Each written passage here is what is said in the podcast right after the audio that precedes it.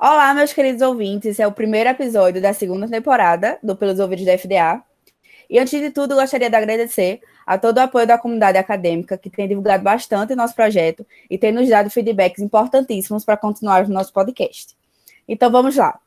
Para quem está chegando agora, seja muito bem-vindo ao Pelos Ouvidos da FDA. Eu sou Morgana Beltrão. Meu nome é Vitor Gabriel. Eu me chamo Mariana Miranda Wagner. Eu sou a Kaline Laura. E eu sou a Laila Duarte. Nós somos alunos do segundo período do curso de Direito e esse é um fruto do nosso projeto de pesquisa e extensão acerca dos 10 últimos anos dos 90 anos da Faculdade de Direito de Alagoas. Nosso episódio de hoje é com a professora Lavínia Cavalcante, graduada em Direito pela Universidade Federal de Alagoas, mestre em Ciências Jurídicas pela Faculdade de Direito da Universidade de Lisboa, advogada, mediadora, professora de Direito Civil, Mediação e Direito do Consumidor da UFAL. Muito obrigada por aceitar nosso convite, professora. Obrigada a vocês. Eu que fico muito honrada e muito feliz de vocês terem me convidado. Muito obrigada. A gente sempre começa perguntando o porquê da sua escolha por direito.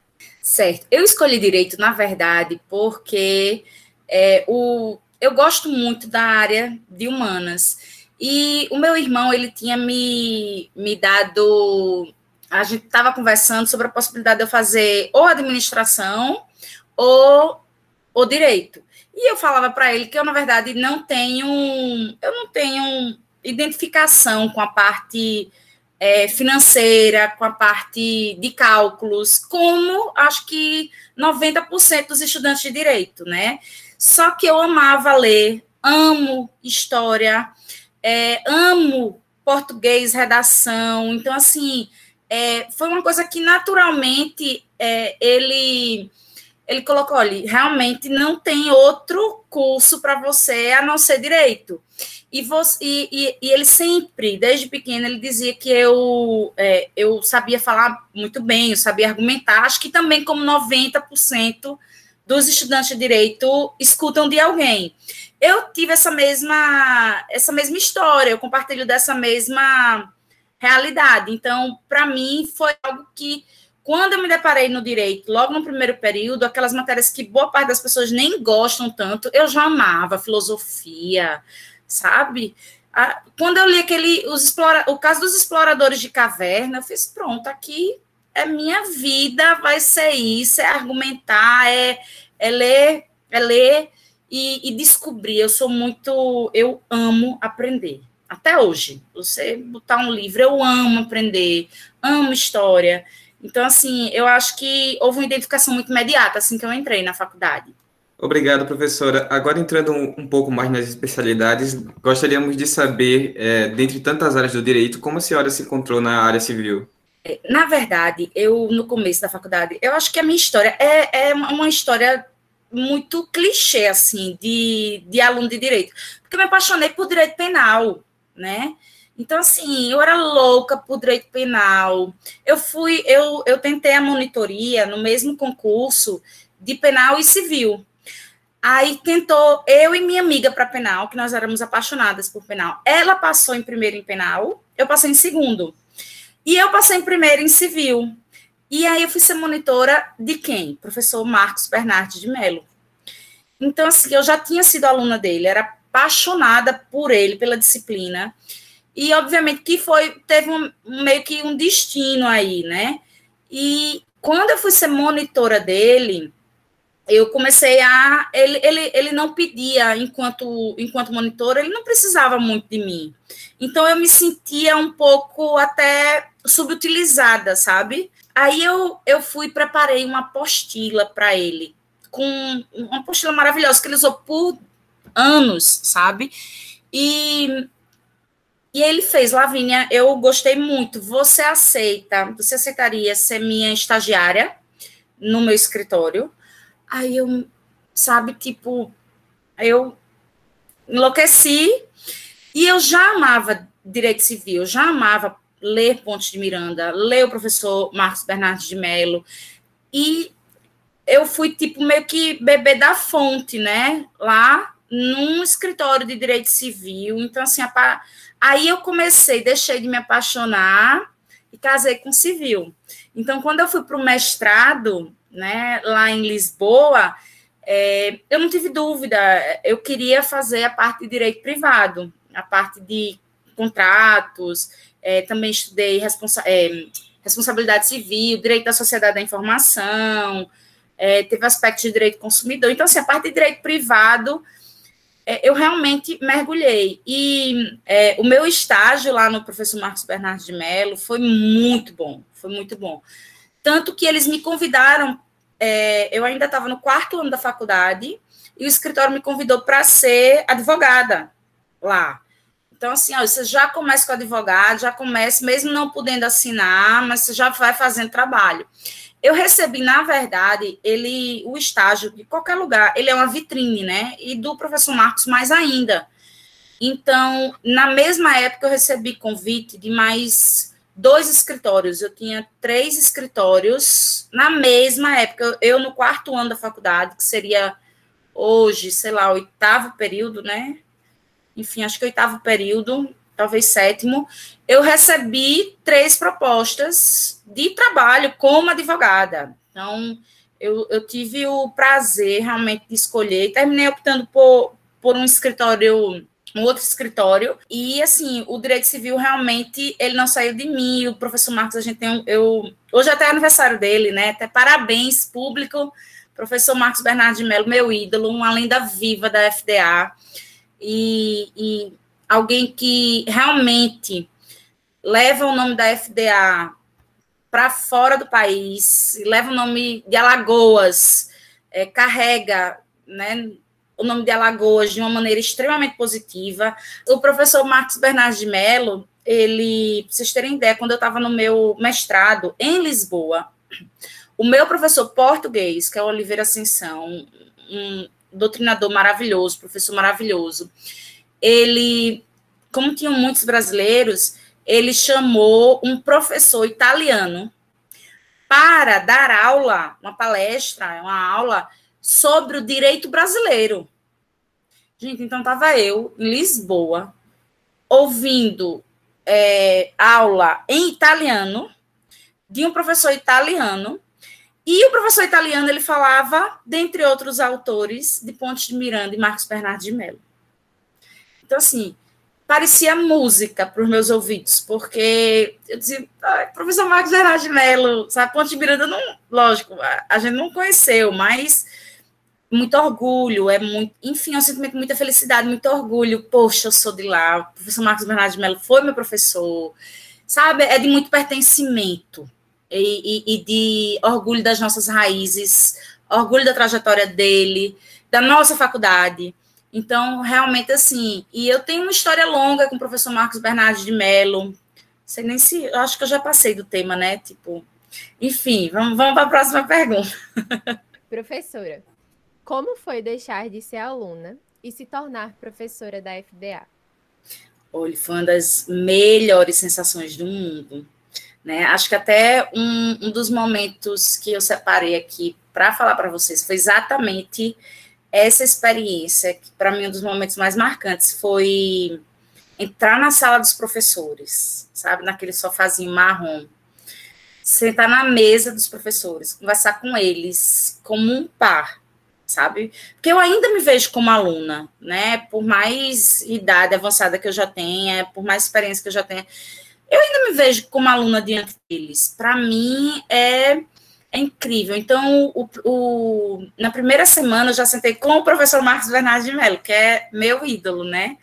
Então, eu já sentei com ele e ele foi contando as histórias da FDA. Então, isso para mim foi muito emocionante. Foi um, um, dos momentos de emoção, sabe, Mariana, que eu, que eu senti foi esse, assim, de. E, e, ele me e eles me tratando, me acolhendo, sabe? Não, não havia distinção. É, e eu não sei se vocês sabem, mas logo que eu, que eu entrei para a FDA, logo depois já fui ser coordenadora. Então, eu tinha os meus professores me chamando de chefa. Eu disse, não, eu não sou chefa. Eu não conseguia me colocar nesse lugar, né? Vamos dizer assim, administrativamente superior para mim eu era uma discípula ali, estava rastejando atrás de conhecimento, atrás de agradar também, né? E, e de, e de fazer o melhor para eles. Então, me servia, eu me sentia muito servindo ainda, né? É, eu acho que eu ainda nem saí desse lugar, ainda eu acho que eu ainda estou aqui nesse lugar querendo. É, ainda não me vejo, tipo, para outros alunos eu me vejo até como professora, mas quando eu chego do lado dos meus professores, eu ainda é, é uma coisa engraçada, eu ainda eu ainda me sinto aluna, né? Então, se eu estou do lado do professor Marcos, teve teve um evento que eu, por exemplo, que eu é, eu fui dar palestra ao lado dele, é, uma homenagem para ele. E assim, eu chorava, sabe, emocionada, porque realmente, para mim, eu ainda não saí desse lugar de aluna, de, de fã, e é, é tão engraçado isso. E assim, com o professor Marcos é mais forte, por exemplo. Mas com os outros, o professor Andréas Creu também, que é, ele, muita gente tem, tem é, é, às vezes não consegue entender a maneira do professor Andrés de ser, mas ele foi meu professor. E ele me acolheu de uma maneira incrível, assim, quando eu cheguei na FDA, sabe? É, então, nunca me tratou como subalterna, como inferior, como nada disso. Todos eles me trataram de igual para igual. É, outros professores, como Alberto Jorge, é, sempre foram incrivelmente gentis comigo. Sempre, sempre. Então, assim, eu, eu realmente, nem como aluna, nem como, nem como professora, eu tive dificuldade na minha relação com ele, sabe? E é, e é muito bom, é muito agradável estar ao lado deles é, no dia a dia, sabe? Entender um pouco a dinâmica de como, de como eles funcionam, eu, como sou muito de, de empatia, né, de querer compreender o outro, então, para mim, é, é incrível. Eu, eu adoro. Muito legal, professora. Agora a gente quer saber, por que a senhora escolheu seguir a advocacia? Mas a advocacia era um sonho meu. Eu eu tinha dúvida sobre concurso, né? Eu tinha muita, assim como também outra história clichê, né? A maioria entra na faculdade, como eu também, querendo concurso. Só que eu comecei a estagiar com o professor Marcos Bernardes de Mello. É, primeiro, meu primeiro estágio, na verdade, foi na Procuradoria do Trabalho.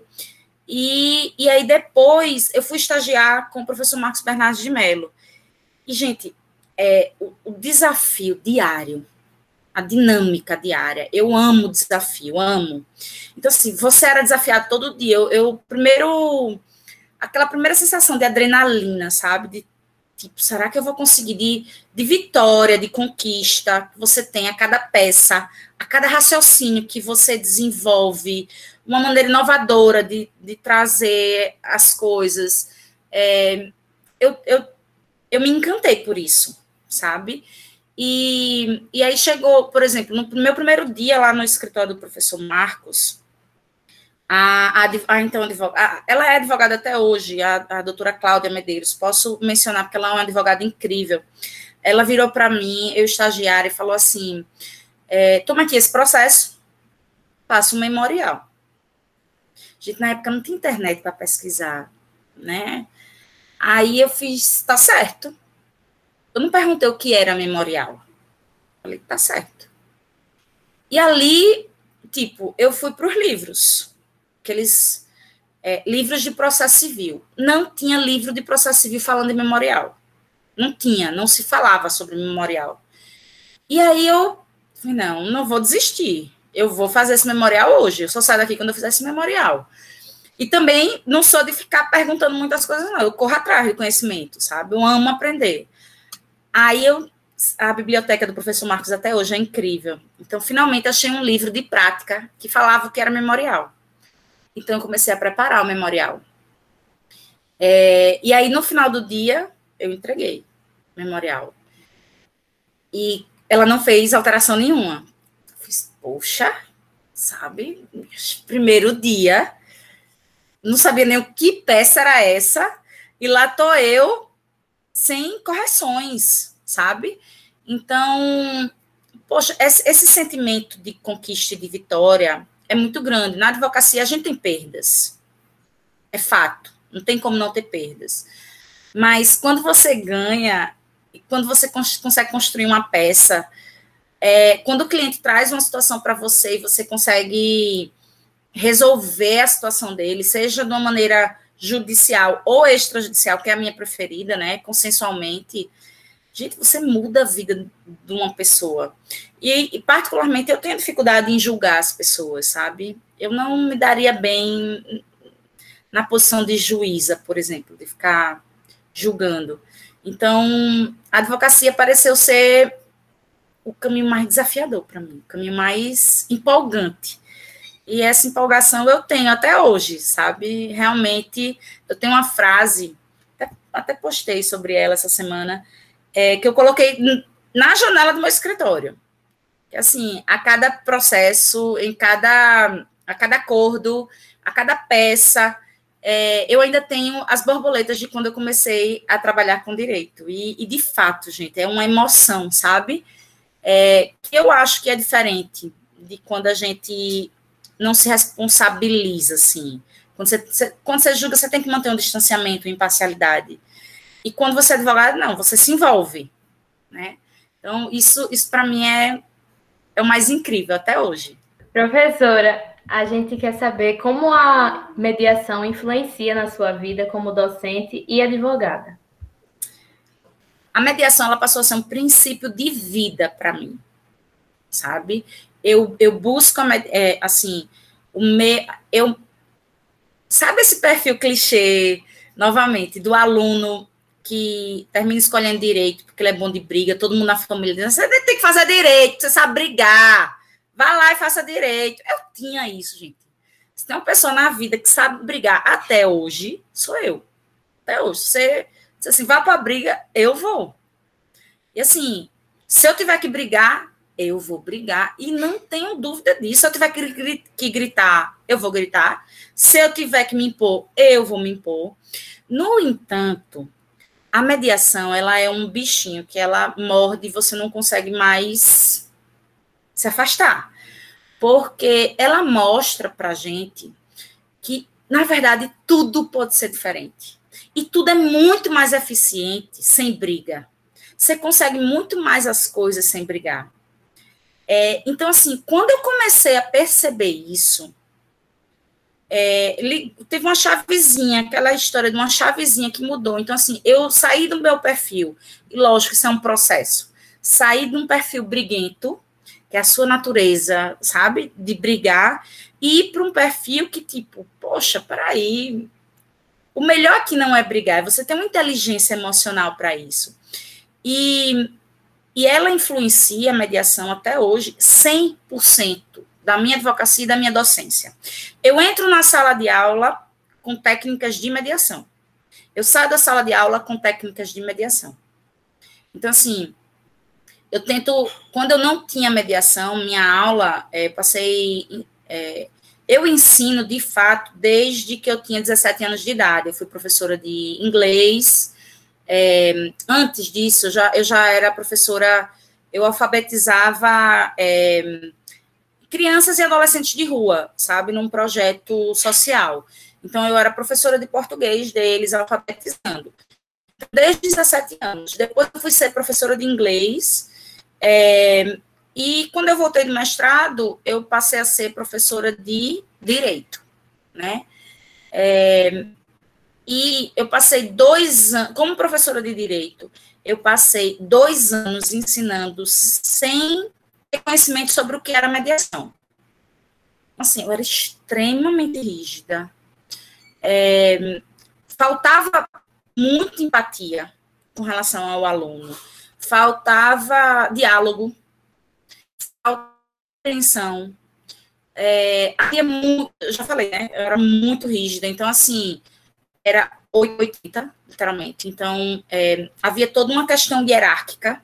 Eu comecei a ensinar muito nova, então, é, e, e, assim, eu tinha, eu tinha muito receio de os alunos confundirem, porque muitos alunos eram da minha idade, mas, enfim, eu, quando comecei a ensinar, eu era muito nova, então, assim, faltava, faltava, inclusive, experiência. Eu tinha receio que eles não me respeitassem por eu ser nova, é, loura, nova, sabe? É, assim, dizem né, que tipo até hoje dizem, ah, você é bonita e tal, isso, isso tem um estigma, quer queira que não para a mulher. Eu não queria ser conhecida, ah, ela é bonitinha, sabe? Ah, ela tá ali porque ela é bonitinha. Não, para mim, inclusive, eu vestia roupas que é algo normal para as mulheres que querem se impor, né, dentro de uma questão é, feminista mesmo, é normal nessa nossa sociedade machista, é, quando a gente quer se impor, a gente ainda não tem noção de conceitos de feminismo, da necessidade da gente ser quem a gente é, na verdade. É, a gente costuma usar muito roupas masculinas como forma, é, inclusive, de mostrar, ó, a gente não está aqui sensualizando, a gente não está aqui é, querendo ganhar pela beleza, por decote, nem nada disso. É, quando, na verdade, a gente entende depois, não tem nada a ver né? Cada um se veste da maneira que quiser e que se sente bem. É, e a gente não precisa deixar de ser feminina, né? Porque a gente é inteligente ou esforçada ou competente. Ao contrário, né? Então, só que isso é uma construção, principalmente da mulher mais nova e tal. E, e aí eu tinha muita rigidez de tudo. Então, assim, é, quando eu tive acesso aos conceitos da mediação, minha vida mudou. Aquela outra chavezinha assim, tipo, tudo pode ser diferente. É, e aí eu passei a adotar isso na sala de aula e, e eu comecei a perceber o quanto era eficaz. E o quanto os alunos passavam a respeitar muito mais do que aquela postura rígida, inacessível, tensionada. Então, assim, os alunos passavam a respirar mais. Então, ao invés de eu criar uma situação em que eu permitia o acesso de homens a mim, eu criei um distanciamento pela minha acessibilidade. Eles respeitavam, eu conquistei o respeito e a confiança. Não porque eu estava sendo dura, é, foi um processo difícil, porque o que é que acontece? Quando eu comecei a querer ser é, usar um pouco da mediação dentro da sala de aula, o que aconteceu foi que eu passei a ser eu, que na verdade eu sou simpática, eu sou expansiva, eu sou assim. Então, eu passei a ser eu, só que eu continuo, mesmo simpática e tudo isso, eu continuo exigente, muito exigente, muito exigente. Então, eu, eu brincava na sala de aula, eu sorria para as pessoas, mas chegava na prova, a prova era exigente. Não é porque eu estava sorrindo que a prova ia deixar de ser exigente, ou a minha correção. Né? Então, eu sou exigente na correção, eu sou exigente é, é, na prova. É, então, no começo, as primeiras turmas da UFAL, inclusive, é, não gostavam de mim, porque me achavam falsa. Diziam que eu era falsa. As minhas primeiras, não a primeira, a primeira maravilhosa, mas, assim, algumas turmas depois começaram a me chamar de falsa. É, eles não conseguiam entender essa dose. E, e, o mais lindo desse processo foi quando todos as outras turmas seguintes começaram a entender esse meu processo e essa minha forma de ser. E, e, e eu comecei a mostrar que tipo uma coisa não tem nada a ver com a outra. Uma coisa sou eu enquanto pessoa que sou simpática com todo mundo, acessível a todo mundo e quero que eles aprendam de uma maneira leve. E outra coisa é, é que eu quero que eles aprendam. Então, assim, o que eu puder puxar, eu também vou puxar. Né? Eu não, não é porque eu estou sorrindo que, ah, todo mundo tira 10, sabe? E na advocacia, da mesma forma, a mediação ela é meu dia a dia. É, as pessoas hoje me procuram muito exatamente para ter uma negociação extrajudicial, para buscar o acordo, coisa que não acontecia antes, sabe? Não acontecia antes. É, e eu, por exemplo, quando eu vou entrar em contato com a outra parte, principalmente quando ela é mulher, é, eu tenho todo o cuidado do mundo de mostrar para essa pessoa que eu quero compreender o que ela quer. Eu quero entender o que é que ela está buscando, porque eu quero que meu cliente dê. Então, assim, por exemplo, eu já tive situação da pessoa dizer, ah, não, eu não quero que ele conviva com as. É, que o, a nossa filha conviva com as primas dele. Juridicamente não teria sentido nenhum. Eu falei, não, aqui o que a gente quer, eu não estou aqui. Apesar de ser advogada dele, eu não estava ali só para resolver a questão jurídica. Eu falei, não, se é isso hoje que vai lhe deixar confortável, eu vou pedir para ele para, por um tempo, não entrar em contato com as primas dele, já que você não gosta, não se sente confortável. E assim foi feito. E assim foi feito. É, lógico que eu achava que a gente fosse conseguir um acordo com isso, né? Com o tempo, ela se sentindo mais confortável. É, infelizmente, nesse caso, a gente não conseguiu acordo, mas assim, isso eu levo, o conforto, por exemplo, que a gente tem que ter na mediação, eu levo para todos os meus aspectos e levo para a minha vida também, né? Com meus filhos, é, enfim, eu, eu, tento levar para todos os lugares. Agora, como mãe, nem sempre eu posso ser mediadora, né? eu também, é, nem como pessoa eu posso ser mediadora o tempo todo, porque às vezes as pessoas dizem assim, a Lavínia, mediadora, e não aceitou fazer um acordo tal comigo. Gente, eu tenho meus interesses. Eu tenho minha forma, o que eu quero também. Eu não vou me anular para satisfazer a todo custo outra pessoa. Esse não é o princípio da mediação, é ganha-ganha. As pessoas têm que estar satisfeitas com aquela situação, com aquela, aquela solução. Então, assim, eu não vou é, me anular para estar tá agradando as pessoas, não é meu objetivo de vida. Né? Então, só que no meu dia a dia, eu escuto e tento escutar sempre, tento chegar sempre a um acordo. Nem sempre consigo, fato, né? mas tento melhorar sempre para isso. Agora, ainda nesse ponto da mediação, gostaríamos de saber o que a senhora espera da advocacia no futuro e o quanto importa o domínio dos meios alternativos de solução de conflitos para isso. Olha, hoje em dia tem um outro nome que eles usam. É, na verdade, tem várias áreas que a mediação começou a se reinventar, vamos dizer assim. Pronto, a palavra é essa. Se reinventar. É, e, e ela começou a adotar outros nomes. As pessoas começaram a usar outros nomes para poder se valer dos conhecimentos trazidos pela mediação e pela negociação. Então, por exemplo, a gente já fala em advocacia colaborativa, é, que é são dois advogados que se unem para tentar acordo e, e, eles fazem um acordo de não litigar. Tem é, tem, a, tem a, hoje em dia tem um outro nome que se dá é, por exemplo, para o advogado que se, se vale de técnicas de mediação e negociação, que é soft skills. Então, qualquer, qualquer congresso que você vai. Hoje eu fui convidada para falar sobre soft skills num congresso de advogado. Tem negócio hoje em dia, né, de advogado 4.0, é, 5.0, não sei onde vai parar isso, mas é, hoje eles se valem, essas soft skills são extremamente valorizadas na advocacia. Os advogados e os, os operadores do direito, e aqui eu vou ampliar, não são só os advogados, tá, gente?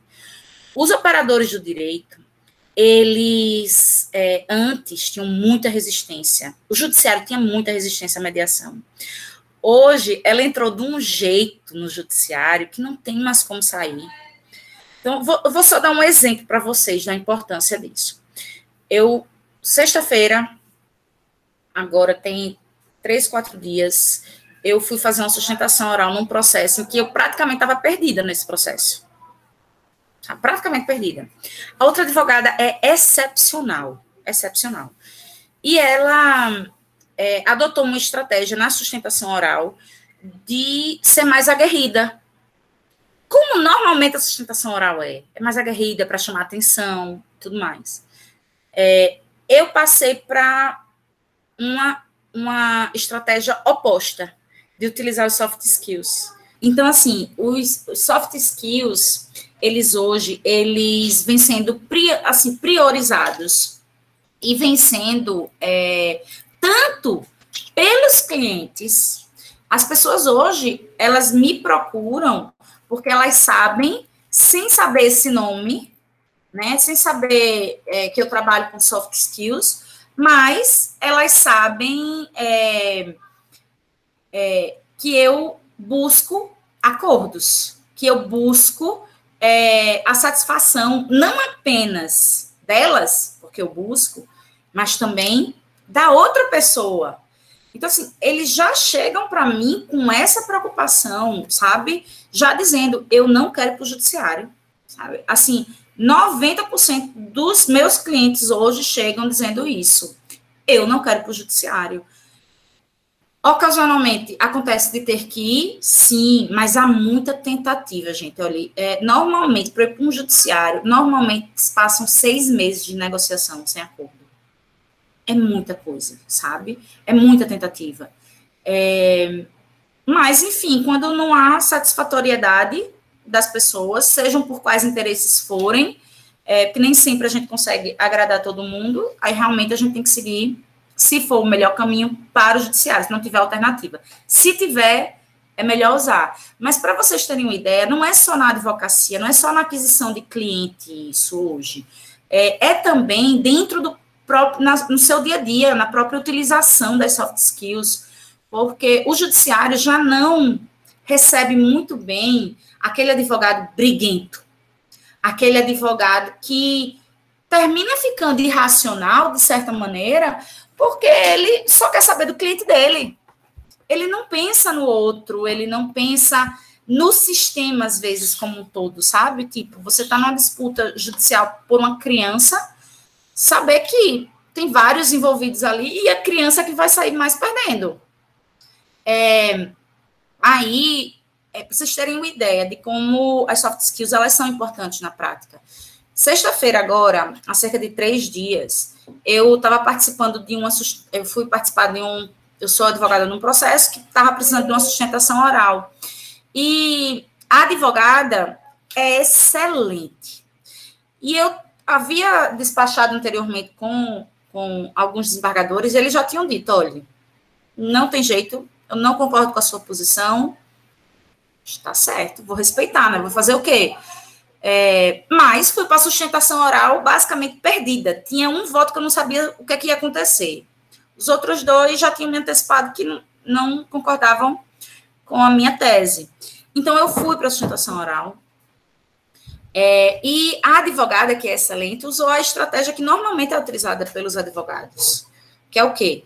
É, é uma estratégia na sustentação oral mais aguerrida, mais combativa, com a voz firme, até para chamar atenção, sabe? Então, assim, algum, algumas palavras muito fortes, algumas frases mais altas, tom de voz mais alto. Então, ela usou vários recursos que são tradicionais e surtem muito efeito.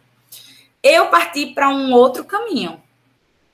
Eu parti para utilização de algumas soft skills. É, e aí, meu tom é, em contraposição ao dela, foi extremamente calmo, pausado, moderado, sabe? Meu, tudo, tudo foi pensado, meu tom de voz.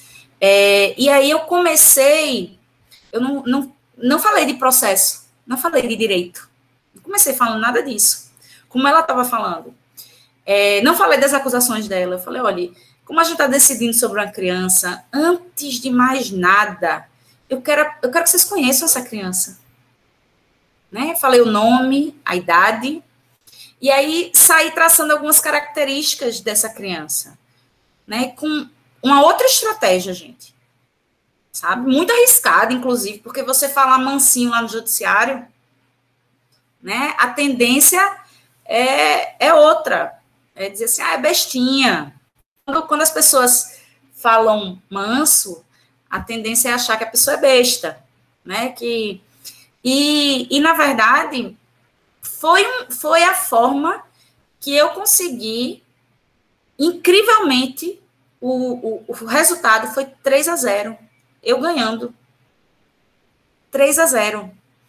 Inclusive, com o voto do relator, que já tinha votado, já tinha duas decisões contra mim no processo. E aí reverteu tudo. Porque o próprio judiciário, os profissionais que perfazem o poder judiciário, já não estão aceitando mais tanta agressividade, tanta coisa combativa, litigiosa, desnecessária, sabe? Então, assim, é, isso para mim é a importância da mediação. Apesar dela ter outros nomes e se reinventando, na verdade, o conhecimento dela é, a meu ver, essencial. A meu ver, o profissional do direito, hoje, não é nem no futuro, que não, não se adeque, vai sair perdendo. Muito mais do que ganhando. Professora, qual a importância da LAESC para a promoção dos meios alternativos de soluções consensuais de conflitos? A LAESC, ela é uma das. Pronto, é quando, quando ela é, para mim, o meu grande contributo. Não que tenha sido eu que tenha criado, né? Que foram os alunos. Mas ela é o meu grande contributo, porque foram anos de dedicação é, para criar uma cultura da paz. É, e eu acho que ela, ela fez história no próprio Brasil, sabe, gente? Eu, eu, eu enalteço muito. Foi o, o primeiro presidente, quem teve a ideia foi o Eduardo Soares. E e, assim, realmente eu acho que, que ela é uma das coisas mais importantes, porque quando a gente tem, enquanto professor, a responsabilidade de um projeto de extensão, fica muita coisa centralizada e os alunos ficam sem autonomia, sem liberdade de desenvolver projetos próprios, de ir além das capacidades do próprio professor, porque o professor é limitado, minha gente é, os alunos, eles podem e devem ir além, sabe? Com ideias novas, a energia, a capacidade, a competência que vocês têm, a inteligência. Então, assim, eu. O primeiro ponto, eu acho que qualquer liga, ela já traz por si uma, uma característica de contribuir com a matéria. Especificamente a Laesc, eu acho que ela teve uma contribuição muito além disso, porque ela foi a primeira liga no Brasil sobre soluções consensuais de conflito. É, então, assim, ela traçou um exemplo de cultura de paz nas universidades, que é onde, penso eu, mais havia falhas. Ou seja, para vocês terem uma ideia, a, a mediação ela é matéria obrigatória na, na UFAL desde 2006. Mas em inúmeras outras faculdades, Brasil afora, inclusive em Alagoas, até hoje ela ainda é uma matéria letiva. Então, termina que o aluno ele é todo moldado para uma cultura litigiosa e, posso dizer assim, o judiciário é extremamente importante, extremamente eficiente. Mas a mediação ela pode ser mais eficiente, porque ela pode ser mais rápida, ela pode ser mais satisfatória, ela é mais criativa, mais informal. É, então, a, a, partir do momento que ela é que surge com uma iniciativa dos próprios alunos, é, e são eles que se movimentam e se renovam, gente, a minha maior dificuldade era encontrar no primeiro e segundo período pessoas que Tipo, repare só, aquele perfil do aluno briguente chegava no primeiro período e estava eu lá falando de paz. Ah, paz e amor, sabe? O povo olhava assim, tipo, é louca. Né? Surtou. E tinha os alunos que diziam isso. Eu não, eu não estou acreditando que eu estou na faculdade de Direito ouvindo isso. Sabe? Eles verbalizavam isso. Não era só pensamento, não. E eu não tenho raiva nenhuma deles por isso, viu? É só que é, é, é como se fosse uma outra realidade, sabe? Na verdade, é uma outra realidade, é um mundo paralelo, assim. Ah, você vem falar de paz, vem falar de amor, vem falar, sabe? É, é como se eu vivesse numa realidade paralela, que na verdade não é. é. Tem pessoas, às vezes, que participam, eu já ouvi de advogado resistente à mediação, dizendo que, ah, o meu cliente foi para uma mediação e ele disse que era um conto de fadas. Gente, não tem nada de conto de fadas, são técnicas que são estudadas cientificamente. Só que o tom de voz não é de briga. O objetivo é, é acolher, não é julgar, nem nada disso. E as pessoas realmente não estão preparadas. Então, eu chegava lá no primeiro período, poucas pessoas compreendiam o que eu estava falando, sabe? Poucos alunos. E hoje são os próprios alunos que dão os exemplos e renovam eles próprios com autonomia, liberdade, criatividade, sabe? Para criarem o que eles quiserem. É, então, eu, eu acredito que a LAESC foi uma contribuição para o Brasil, como exemplo, porque isso passou a ser repetido em inúmeros outros estados. Dou o exemplo do próprio Espírito Santo, que a gente tem o professor Ricardo Goretti, que, que levou a ideia da LAESC e ela foi adotada pelos alunos, sabe? Em números. Aqui em Alagoas também virou exemplo. É, e, e, isso incentiva a cultura de paz. Isso vai mudar a cultura no Brasil, gente. Porque ela é feita por vocês e cria o empoderamento, sabe? É, então, eu acho que foi a melhor solução, a coisa mais maravilhosa que poderia existir para a cultura de paz é a criação de ligas acadêmicas é, e tendo como exemplo e inspiração para o Brasil a LAESC. Muito interessante, professora. Agora a gente quer saber como a experiência da sua coordenação na FDA impactou na sua carreira profissional. Pessimamente. Pessimamente. Foi horrível. Não foi uma experiência muito agradável para mim, nem para os alunos, viu? Gostaria de ressaltar essa parte. Nem para os alunos. Por quê? Porque uma coisa é você efetivamente é, ter os princípios da mediação no seu dia a dia, como professora. É, outra coisa é você, como servidora pública, ter que responder processo administrativo por escrito, responsabilizando você por uma série de coisas, querendo lhe culpar, culpabilizar, lhe condenar o tempo inteiro por qualquer coisa que acontecesse.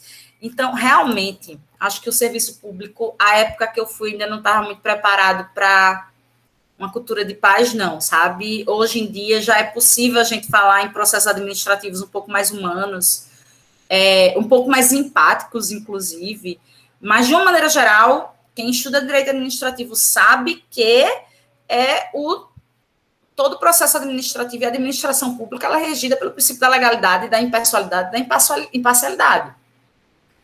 Então, foi algo muito difícil de eu conseguir conciliar. Então, se a gente tinha uma resolução da UFAL falando determinada coisa, eu não tinha como fazer diferente, por mais que eu quisesse. Por mais que eu me sensibilizasse. Eu não fazia diferente. Até porque, logo no, no meu primeiro mês, eu tentei fazer e comecei a receber processo administrativo, em que eu tinha que me defender. Então, assim, aí a minha gestão passou a ser realmente rígida, né? Passou a ser bem cumpridora das resoluções da administração pública, da UFAL, é, e, e, isso não agradou. Pode ter certeza disso. Isso não agradou, isso desagradou muita gente. É, mas, assim, pelo menos eu tenho a minha consciência tranquila que eu agi da maneira que é, a época era aceitável, tanto é que depois que eu comecei a agir da maneira legal, vamos dizer assim, que um, um servidor público, uma gestora pública, e não tive mais problema nenhum administrativo, apesar de não ser uma pessoa, não fui muito popular na época, sabe? Realmente é, não, não agradei mas o gestor público ele termina tendo essa esse, essa desvantagem, né? Ele, ele tem o risco de se tornar impopular, e eu realmente me tornei na época, mas, é, enfim, tinha um interesse maior, que era o de não ser responsabilizada civil, administrativa ou penalmente por qualquer coisa, sabe? É, se hoje eu faria diferente, Talvez, porque hoje o contexto é diferente, sabe? É, já se fala em mediação, na, na verdade já é obrigatório desde 2015 a mediação na administração pública, sabe? É, tanto pelo CPC quanto pela lei da mediação. É, já dentro de processos administrativos disciplinares, tem até um outro aluno que tem um TCC a respeito, é, também já se fala em mediação em processos administrativos disciplinares. Então, é, a subjetividade, ela, termina sendo um pouco mais valorizada hoje em dia do que era antes. Então, mas realmente assim, é, em termos, aí tá, isso, essa foi a parte ruim. O que é que eu levei de bom, eu acho, né? Eu acredito dentro da gestão como coordenadora, é, eu realizei muitos eventos e eu criei uma espécie de automação dentro da, da própria coordenação. Então, assim, é, as pessoas deixaram de ter que preparar formulários, já, já haviam modelos que são até hoje utilizados, pré-elaborados, para facilitar tanto o, o, usuário né, do serviço público, quanto é, a própria gestão, para que as coisas fluíssem com mais facilidade e tivesse uma resposta mais rápida, que era uma das minhas preocupações, é que houvesse uma resposta. É, então, eu acho que é, é, a gente teve condições de construir muita coisa positiva, inclusive dentro do colegiado, algumas resoluções que foram não são não foram alteradas até hoje, é, inclusive de parque flexível, para ampliar a parque flexível para o próprio para o corpo discente, é, uma aproximação com o próprio CA é, e a gestão mais humanizada, mais próxima dos professores. Eu acredito que a gente conseguiu conciliar muitos interesses, muitos conflitos, inclusive entre alunos. Quando havia conflito entre alunos, eles iam me procurar e a gente conseguia fazer uma conciliação sem, mesmo um querendo abrir processo contra o outro, a gente conseguia passar por isso de uma maneira muito tranquila, sabe? É, inclusive em situações muito graves. Mas é, eu não, não tenho saudade nenhuma da época de coordenador. Professora, agora a gente quer saber quais são e quais foram as principais motivações para sua aproximação com a área do direito da família. É, essa aproximação ela terminou sendo muito natural pela própria mediação. Então, quando eu fui, quando eu comecei a entender a quão era eficiente a mediação, um, um dos maiores ramos em que a mediação, um dos ramos em que a mediação é mais eficiente é o ramo da família, do direito de família. Ela é indicada para todos os conflitos em que há uma em que há uma é, um, uma relação anterior entre as partes. Mas no caso de família e, por exemplo, sucessões, isso é, é regra, é o tempo inteiro. Contratualmente, a, a mediação é muito útil, por exemplo, é, em questão dos contratos como um todo, mas na área de família é que ela realmente termina tendo exemplos incríveis da sua eficiência. Eu vou contar uma experiência própria, né? Quando eu usei na minha própria família a, a mediação com meu filho. Hoje ele tem 12 anos. 12, vai fazer 13 ainda. Mas na época ele tinha só, acho que ele tinha dois anos, dois anos, quando eu coloquei ele na escola. E quando eu coloquei na escola, a minha ideia, como a maior parte das, das mulheres que sonham em ser mãe, era poder pegar ele na escola e eu imaginava aquela cena de filme, sabe? Tipo, o menino vinha correndo, e abraçava a mãe, sorrindo. E eu eu sonhava com isso, de pegar meu filho na escola, ele me ver, vir correndo com os braços abertos. É, e a minha realidade começou a ser completamente diferente.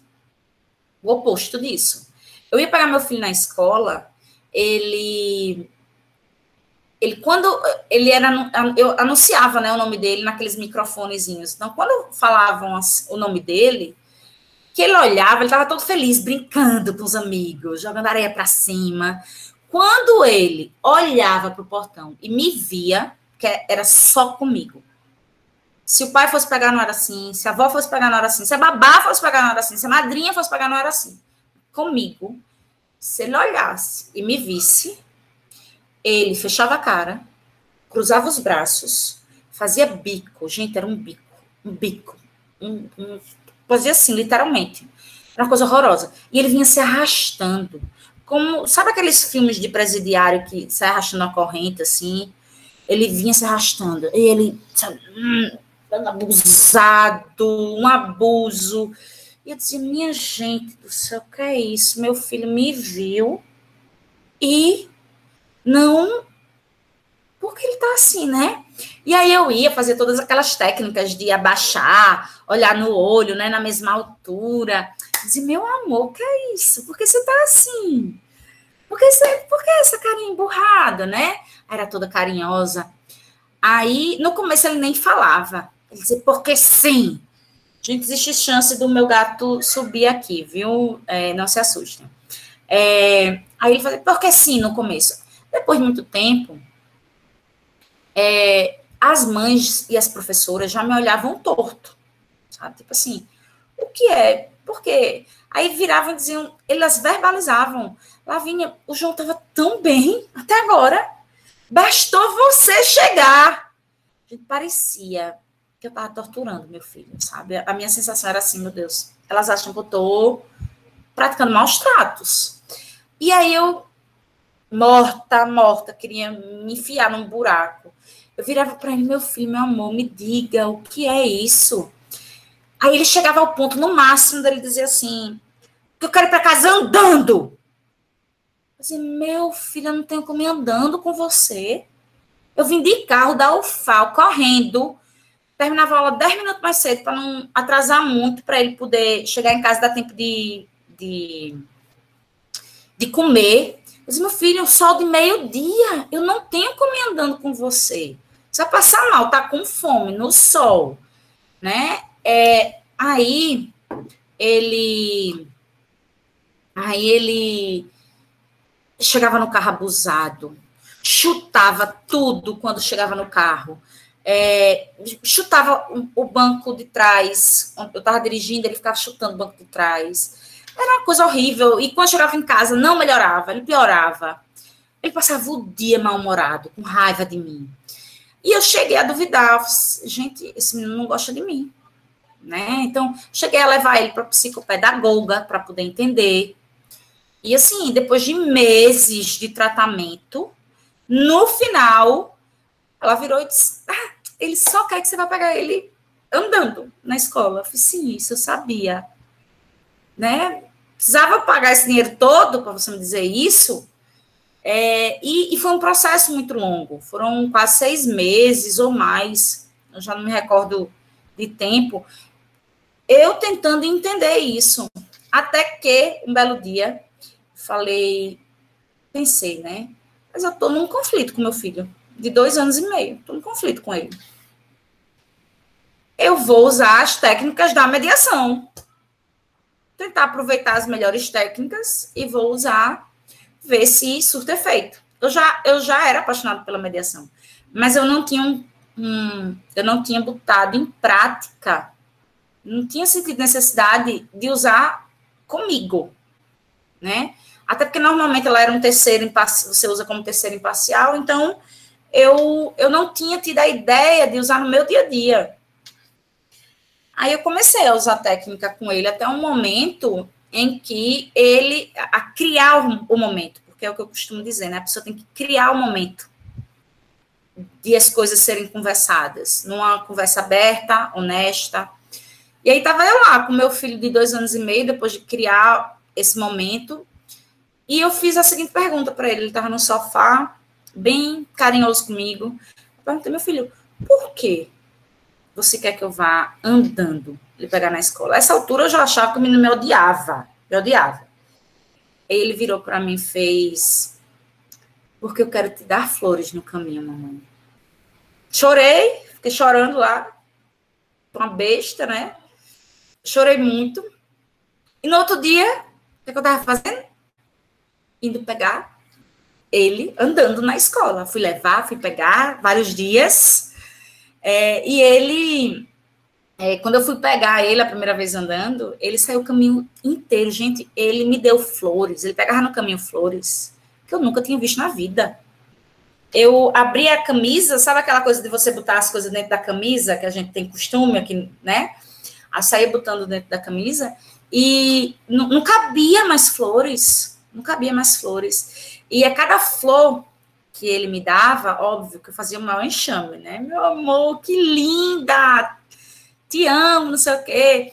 E, e essa reação minha foi tão forte que ele depois, passou muitos anos que ele virava para mim, se eu brigasse com ele, ele, se ele se eu fizesse alguma coisa que ele não gostava, ele dizia: "Eu não vou te dar mais flores". Que ele é, essa, essa, esse gesto para ele era tão simbólico, sabe, de me dar flores, que era a forma dele me castigar. E foi nesse dia, gente, que eu, eu entendi como fazia sentido, como ela era eficiente, como ela era eficaz. É, aí eu nunca mais deixei de usar. Nunca mais deixei de usar mediação na minha vida. Na minha vida. Então, assim, é, eu penso que a gente, enquanto sociedade, enquanto família, enquanto advogado, enquanto gestor, né, é, líder, juiz, humano, a gente tem que ter é, uma inteligência emocional. E a gente fala tanto de paz. Todo mundo quer paz. Mas ninguém sabe como conseguir direito. E a mediação, ela vem ajudar a gente a ter os instrumentos para conseguirmos obter a paz como indivíduos, como família, como sociedade. É, enfim, eu acho que todo mundo só tem a ganhar mesmo. Certo, professora. Agora, ao pesquisarmos acerca da sua carreira para fazer essa entrevista, percebemos a sua formação de mestrado em Lisboa, lá em Portugal. E gostaríamos de saber como a senhora acredita que essa vivência influencia no exercício da docência e da advocacia. Assim, eu, a minha experiência em Lisboa foi incrível, em todos os sentidos, sabe? É, eu, tinha, eu tive muito medo de ir para lá, porque Lisboa, ela é, a, a, própria faculdade clássica de Lisboa, que foi onde eu fiz, você consegue entrar. É mais fácil, inclusive, de entrar, mas você, é muito difícil de sair. É, é possível, por exemplo, você estar tá lá na defesa da sua banca e você não conseguir passar. É, é, o mais comum, na verdade.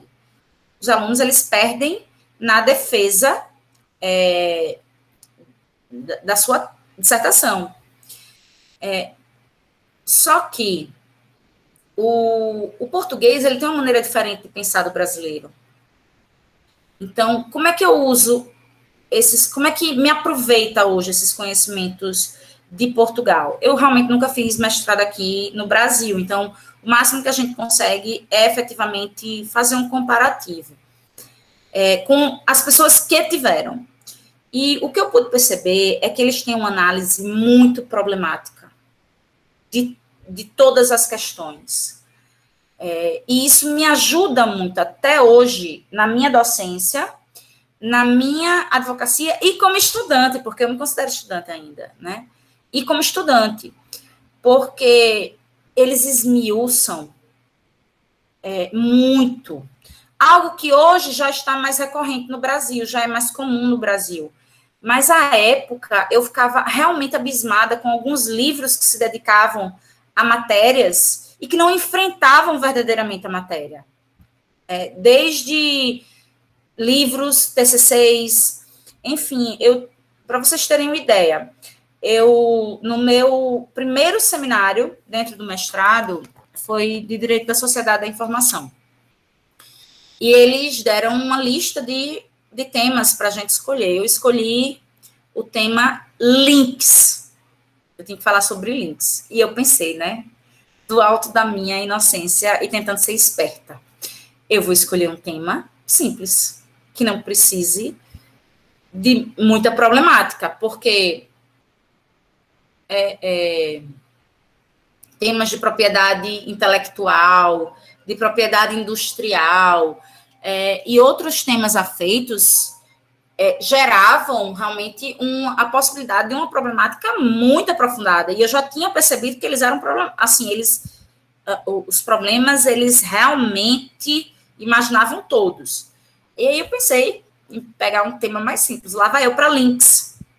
Não tem gente quem é que escreve sobre links, o que é que tem de problemático sobre links? É você aperta lá, vai lá para um, um outro site, tá maravilhoso, né? devem ter poucos problemas. O, o, assim, a doutrina, a, a, melhor doutrina que tinha sobre links, que eu tinha que me, que eu tive que pesquisar depois e eu percebi, era, na, era um livro, né, que tinha 400 páginas sobre links. 400 páginas. E assim, nenhum problema repetido. Era um problema atrás do outro. E, e eles saem criando classificações, desde o mestrado você tem que fazer isso. Então, assim, realmente é uma forma de pensar que, a meu ver, é muito útil para mim até hoje na advocacia. Até hoje é muito útil, sabe? De, de você sair problematizando. Lógico que não tem como na advocacia você fazer o tempo todo isso, né? É, na docência você tem, você sai problematizando, sai discutindo, mas na advocacia também é muito útil para mim, porque quando uma pessoa, por exemplo, é, fala de rotina, ah, a criança não pode fazer tal coisa porque isso vai impedir a rotina dela. Eu não tenho o comportamento normal de alguém de dizer assim, tá, é verdade, prejudica a rotina. Eu vou problematizar o que é essa rotina. Então, eu vou lá para o processo e digo, tá, mas o que é rotina? E, e, essa é uma das essências do direito, né? É, é, problematizar. O que é rotina? O que é que você está dizendo que é rotina? Rotina é acordar, dormir, comer? Sabe? Isso é rotina? É por isso que não se pode fazer tal coisa com criança? Então, é, isso eu acho que facilita muito, facilitou muito a, o, o, pensamento problemático do mestrado. É, e aí eu vou além, talvez, de qualquer mestrado, sabe? É, na minha advocacia, e principalmente na minha docência. Professora, em relação à docência, mediação e advocacia, que sempre tiveram a interatividade presencial como a principal motivação, Quais são as maiores dificuldades enfrentadas nesse período pandêmico? É o acúmulo realmente de tarefas e a falta do olho no olho, né? Porque eu acho que a gente ganha muito enquanto ser humano, podendo enxergar, né? Eu, eu talvez eu seja esteja indo um pouco além, mas assim, de você enxergar a alma do outro, através do olhar, né? De você poder realmente entender, por exemplo, na docência, se o aluno está compreendendo, se o aluno está triste, por exemplo. Eu, é normal na minha aula, se eu ver um aluno triste, eu, eu conheço os alunos, eu conheço até a voz dos alunos, né? É, os meus alunos sabem isso, eu conheço nome, sobrenome, conheço a voz, é, e, e eu conheço as feições, na linguagem corporal. Então, assim, essa falta de saber como o outro tá na docência me causa muito é, muita aflição, na verdade, sabe? Porque você você não sabe o que está acontecendo. Os alunos ficam todos com a, a tela fechada, né? A, a câmera fechada e você não sabe ali se tem alguém sendo vítima de violência, como eu já tive alunas sendo vítima de violência, que a gente consegue olhar no olho de alguém e ver que a coisa não está bem, sabe? Ou um aluno com depressão, que se vê um contato do professor, por exemplo, acabava a aula, dizia, fulano, quero falar com você.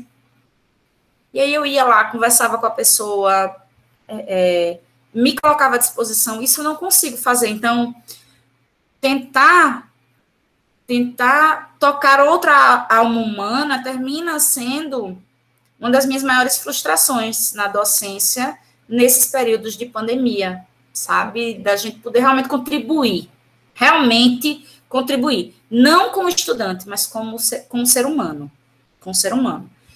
É, isso na docência, na advocacia, no começo realmente foi muito difícil, porque as, as reuniões eram todas online. É, mas os próprios clientes sentem a necessidade da reunião presencial, então eu tive que criar formas criativas de me encontrar com eles, sabe? Então, hoje a gente já consegue fazer isso, Agora, eu volto à dificuldade de que, por exemplo, os despachos e o contato com os jogadores não são presenciais. Então, eu tive, eu tive exemplos, eu tenho exemplo de processo que, com o contato é, online, você não consegue obter a atenção do jogador. Ele, ele não consegue entender bem né? Há uma série de aspectos que envolvem isso, desde o fato de nós gostarmos de nos ver, né, é, é, como se fosse um espelho, então a gente se distrai muito, porque a gente termina criando uma característica, às vezes até narcisística, né? Então a gente fica se vendo falar, a gente às vezes não presta nem atenção no que o outro tá falando mas a gente tá ali vendo, ah, meu cabelo, será que tá bom? Ah, o outro tá falando, né? É, então perde, perde essa essência que pessoalmente não tem. É, a gente não tem essa dificuldade. E, e aí, quando o, o judiciário voltou, eu consegui sentar com o jogador e o jogador fez: Ah, é isso? Né? Ah, me desculpa, eu não estava entendendo. Eu, ah, amém, sabe? Mas é o olho no olho, olho no olho, ele traduz muito, muito, ele, ele tem muito ganho. É, e, e na mediação também. Então, tudo teve que se adaptar, de fato, a própria mediação teve que se adaptar. Então, hoje, por exemplo, na minha prática como professora de mediação online, né, a gente, é, eu, eu, nem uso a plataforma normal da UFAL quando a gente vai fazer a prática, eu uso eu uso uma outra plataforma que permite salas simultâneas. Então, os alunos entram e ficam, tipo, é, cinco numa sala. E eu vou entrando nas salas e saindo para ver como é que eles estão.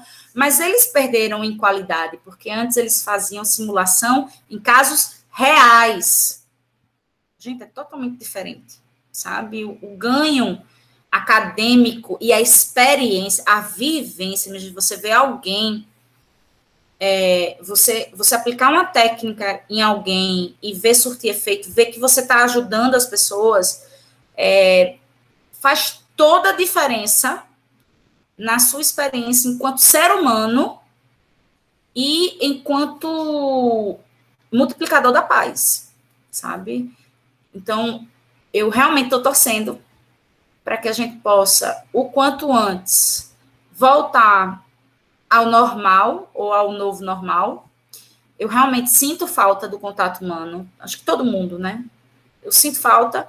Teve inúmeros ganhos, fato, mas teve algumas perdas humanas que a gente vai precisar ressignificar enquanto sociedade e enquanto profissionais e tentar superar, sabe? Porque houve alguns prejuízos é, que a gente ainda não vai conseguir, a gente vai passar. Eu sempre disse isso. Ó, primeira semana da, que foi decretada a pandemia, a pandemia, o fechamento de tudo, eu escrevi um artigo, está publicado no Conju. E eu disse, gente, a pandemia é um marco para o direito. É um marco. A partir de agora, a gente vai estudar é, o direito basicamente como antes e depois da pandemia, a quantidade de, de de pesquisas científicas que a gente precisa fazer enquanto sociedade, no âmbito social, juridicamente falando, é imensa, é imensa, porque a gente precisa entender os impactos jurídicos, acadêmicos, que a gente realmente ainda não consegue ter dimensão. Mas, é, enfim, eu ainda tenho esperança que a gente consiga, o quanto antes, ter esse retorno do contato humano seguro, seguro. Agora a gente vai para a segunda parte da entrevista, onde as perguntas são mais dinâmicas e mais sobre a sua história, como profissional, como mulher, como docente, como advogada. Podem começar.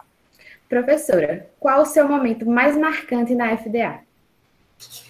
Bem, na FDA foi quando eu entrei na sala dos professores e pude conviver com os meus professores desde o primeiro dia, né?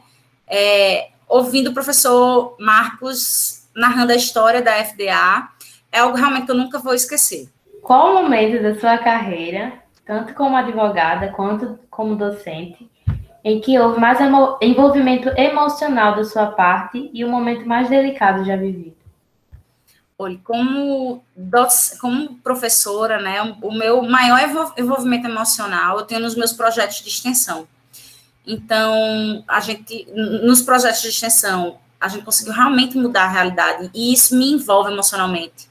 Então, a gente criou salas para as crianças serem atendidas no imagem, porque elas terminam sendo vitimizadas quando elas estão dentro das conciliações e das reuniões entre pais, é, dos acordos que são realizados lá. Então, por causa disso, a gente conseguiu, inclusive, segundo lugar no Prêmio Inovare. Teve o da mediação nas escolas, em que, sim, esse das crianças é, era muito emocionante saber que as crianças, inclusive a gente tinha um trabalho, a gente conseguia identificar pelo desenho delas se elas eram vítimas de violência. Coisa realmente assim incrível, era multidisciplinar, vários alunos de diversas, diversos cursos da UFAL. No de mediação nas escolas, a gente tinha um contato direto com os alunos do ensino médio de escolas públicas estaduais. E a gente pôde mudar a vida deles, sabe? A tal ponto que é, a gente tem o depoimento de um aluno da própria FDA mencionando que se não fosse um dos projetos, esse projeto de mediação nas escolas, ele dificilmente teria conseguido é, se formar e estar ali estudando direito. É, mas o, o momento mais emocionante para mim, mais delicado vivido, é, tanto como docente, assim, primeiro como docente, foi a minha primeira banca de TCC online, agora esse ano. Foi o momento que eu mais chorei, mais me emocionei. Saber que a gente estava voltando, né, após tantas perdas da sociedade, inclusive do professor John Silas, é, realmente foi muito é, delicado para mim. É, chegou um momento, para mim e para colega que estava comigo, que era a professora Juliana Jota, que eu admiro imensamente. Então, foi um momento que a gente compartilhou de mútua emoção e delicadeza, sabe? É, realmente. E como advogada, eu tive dois momentos. Um, quando, infelizmente, a gente não, não conseguiu reverter uma decisão para a mãe é, ter a guarda do filho, e o filho foi levado, literalmente arrancado dos braços da mãe, para ir morar no Rio de Janeiro. Logo, na outra semana, a gente conseguiu fazer o acordo, construiu o acordo, o menino voltou, mas foi muito delicado, muito difícil para mim. Passei semanas sem dormir, semanas, na verdade, mesmo tendo acordo, fiquei sem dormir.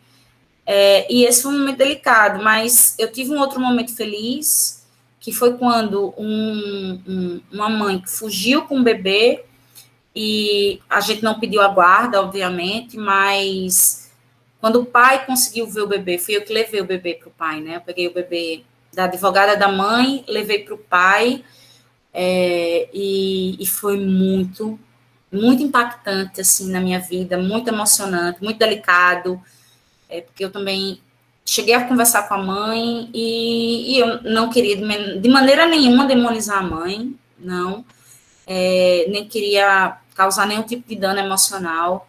Aí foi um momento muito delicado. Agora gostaríamos de saber qual a contribuição feita à Faculdade de Direito de Alagoas que a senhora mais se orgulha. Olha, a que eu mais me orgulho é de ajudar a construir uma verdadeira cultura da paz, né? De de certa maneira, contribuir indiretamente para a criação histórica dessa primeira liga acadêmica de soluções consensuais do Brasil, é que eu mais me orgulho.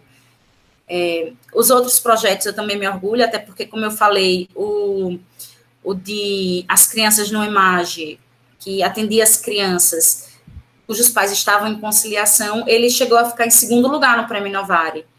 Então, realmente foram contribuições para mim muito, que eu me orgulho muito, de verdade. Que bom, professora. A gente também admira demais a senhora, justamente por isso, porque revolucionou a FDA em si. E agora a gente quer saber qual o momento mais cômico ou inusitado que já vivenciou nessa década dentro da FDA. Olha, eu, eu realmente eu, eu, tive dificuldade com essa pergunta, porque eu não tive muitos momentos, momentos cômicos assim dentro da FDA, é, mas eu acho que antes de eu começar a ensinar, assim que eu tomei posse, eu, eu fui para a sala da, da professora Lourdes, é uma professora incrível, vice-diretora da FDA por anos, é, que teve uma contribuição incrível também, e e ela virou para mim e disse, professora, quais são as matérias? Eu tenho acabado de passar, né? Quais são as matérias que eu vou ensinar? E ela virou para mim e falou: você vai ensinar. Eu passei no concurso de direito civil. Ela, você vai ensinar direito civil tal, vai ensinar metodologia e vai ensinar mediação. Eu olhei assim para a cara dela, eu nunca tinha ouvido falar de mediação. Nunca. Para mim aquilo foi extremamente inusitado, nunca tinha ouvido falar de mediação. Então, quando ela falou, eu arregalei assim os olhos, e como eu fiz da outra vez no memorial, eu continuei sem perguntar. Aí ela fez, tá certo? Eu fiz, tá certo. Certo. Vou ensinar mediação. Nunca tinha ouvido falar mediação. Quem tinha trazido a mediação para a FDA foi a professora Anne Cléris, é, que, que foi quem trouxe, quem, quem conseguiu que fosse uma matéria é, da grade obrigatória, né? Historicamente, é muito importante para a FDA. Aí o que eu fiz? Saí de lá, eu fui na Cameal, os livros eram, assim, tinha dois livros, gente. E assim, um era uma cartilha, na verdade. Tinha nada falando de mediação, nada. Aí eu me desesperei, fui atrás de cursos. E o único curso que tinha era em São Paulo. Inclusive, coincidentemente, tinham dois cursos na mesma semana. Aí eu me inscrevi, aí eu fui na Cameal. Quando cheguei, sim, eu já tinha pesquisado no site e nos em sites na internet. E nos sites tinha assim uma linha sobre mediação, tinha pouquíssimo. Quando eu fui na Cameal, tinha dois livros, sendo que um era cartilha. E o outro livro era muito genérico, falava como a mediação era boa. Eu, tudo que eu encontrava nesse começo era assim: ah, mediação é maravilhoso, mediação é maravilhoso. Mas ninguém dizia o que era mediação, como fazer mediação, né?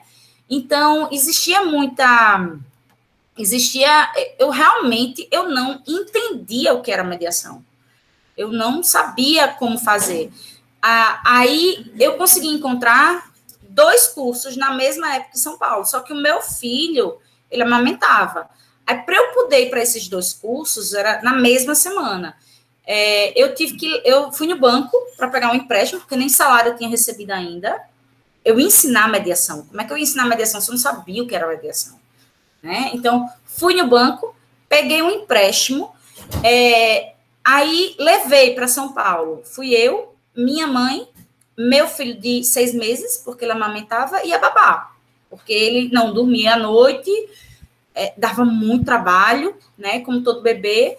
E a minha mãe, ela já é mais idosa, então ela não conseguia, ela não dava conta de ficar o tempo todo com o menino.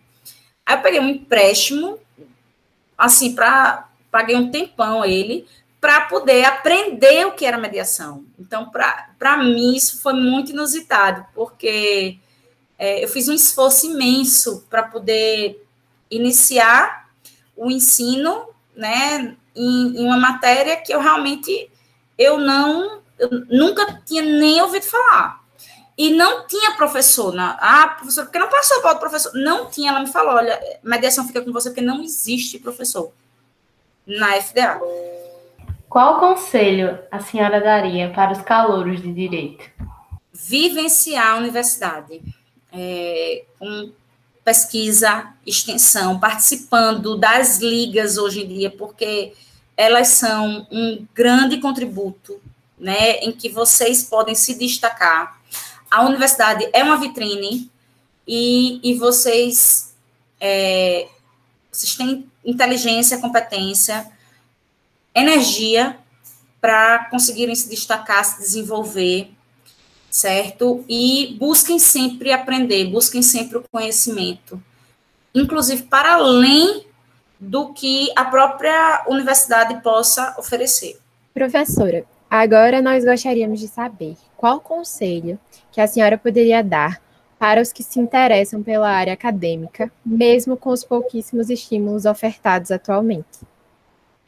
Não desistam, estudem e estudem para se preparar e elaborar estratégias eficientes para fazer com que os outros mudem a realidade, né? Cobrar de quem tiver no poder para mudar a realidade, ou para vocês próprios terem o poder de mudar a realidade. Porque a única coisa que não pode acontecer é a ciência não ter estímulo, é a universidade não ter estímulo, o conhecimento não tem, não ter estímulo. Então, a gente não pode admitir realmente atrasos é, para com a educação. Então, a gente precisa cobrar de maneira eficiente de quem ainda tem o poder para isso, não permitir retrocesso, retrocessos como já estão acontecendo, e a gente poder no futuro, vocês terem o poder, com o conhecimento que vocês têm, que nunca vão desistir, mesmo sem os estímulos, é, de vocês mudarem a realidade para as futuras gerações. Por último, mas não menos importante, gostaríamos de saber o que a senhora espera para o futuro da Faculdade de Direito de Alagoas. Eu espero que o futuro seja grandioso, que o governo federal possa realmente olhar pelas universidades, que possa fazer com que o conhecimento ele ele realmente seja, ele atinja todos, para que a gente possa melhorar a realidade brasileira, é, e principalmente para que os alunos do, do curso de direito se sintam orgulhosos, assim como os professores se sentem, é, e que a gente possa construir juntos uma realidade muito melhor, com, com incentivos econômicos, com incentivos educacionais, e que possa isso gerar cada vez mais conhecimento, cada vez mais mudança de da realidade para a nossa sociedade, principalmente no caso da FDA, para a sociedade alagoana. Agora a gente vai para a terceira e última parte da nossa entrevista, onde acontece o famoso bate-bola jogo rápido. Eu vou trazer um conceito e você diz o que significa para você, de acordo com as suas ideias e sua vivência, tá certo? Tô nervosa. a primeira palavra é sonho. Sonho é alcançável. É algo alcançável. Futuro. O futuro, a gente que faz. E medo? Medo é para superar. FDA. Superar. FDA, orgulho. FDA é, é o orgulho, é o orgulho da minha vida. Docência. Docência. Eu posso botar que é um sonho realizado? Pode. Advocacia. Eita, outro sonho realizado. Então, deixa eu advocacia é a possibilidade concreta de fazer a diferença e mudar a vida das pessoas. Conflitos. Conflitos são naturais. A próxima palavra é mediação. Mediação é essencial, é o presente e é essencial. Direito de família. Direito de família é a possibilidade da gente empoderar as pessoas e ajudar a resolver conflitos muito complexos. Justiça. Justiça, algo a se buscar. E por último, direito. Direito. O direito, ele é essencial à nossa sociedade, principalmente quando ele é utilizado para o bem, porque como qualquer instrumento, ele também pode ser mal utilizado. Nossa entrevista vai ficando por aqui. Muito obrigada mais uma vez, Lavínia, por aceitar nosso convite. Tenho certeza que todo mundo aqui e todo mundo que vai escutar tá, aprendeu muito sobre empatia, sobre trabalhar com humanidade e, e muito amor e, e observar o próximo. E fica aqui nosso abraço virtual, porque é o que está podendo nesse momento, infelizmente. Estamos ansiosos para sermos nossos seus alunos e encontrá-la pessoalmente. Fique bem, se cuide. Muito obrigada mais uma